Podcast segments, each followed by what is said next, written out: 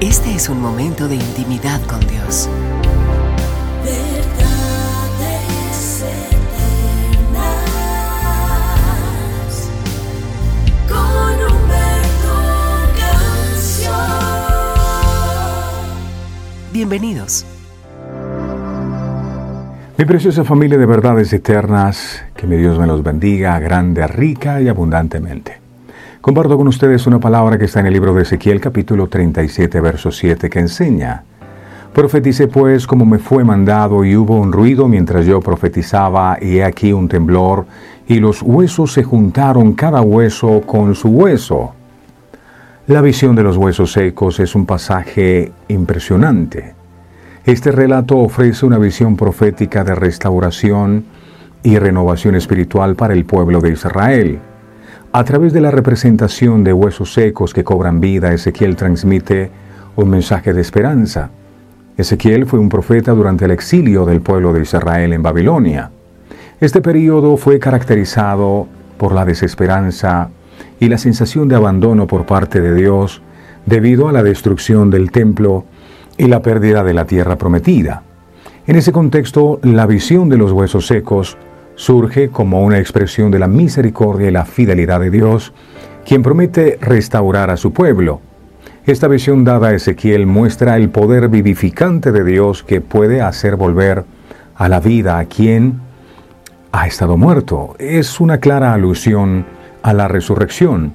En este caso es un llamado al pueblo de Israel que se encontraba exiliado y espiritualmente muerto. Se le manda a Ezequiel a proclamar esta palabra vivificadora para que el pueblo salga de su condición de muerte espiritual y vuelvan a vivir, restaurando su relación con Dios.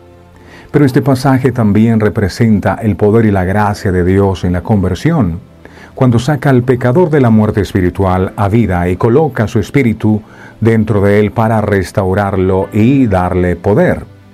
Cuando el Señor le pregunta a Ezequiel, ¿vivirán estos huesos? Él solo contesta, tú lo sabes, dándonos a entender que la fe deja toda posibilidad en manos de Dios, para el cual nada es imposible.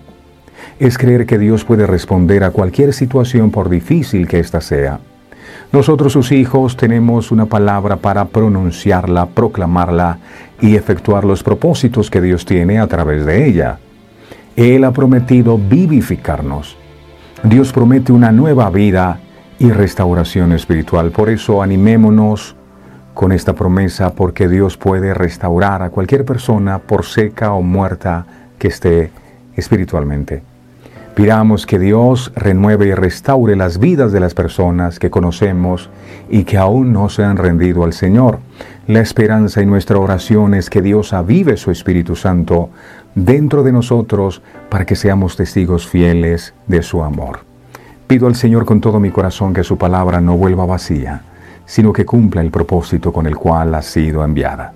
Le recuerdo, mis amados, que nos pueden seguir a través de nuestra página web www.verdadeseternas.co, donde encuentran todos nuestros contenidos. El Señor les bendiga a todos.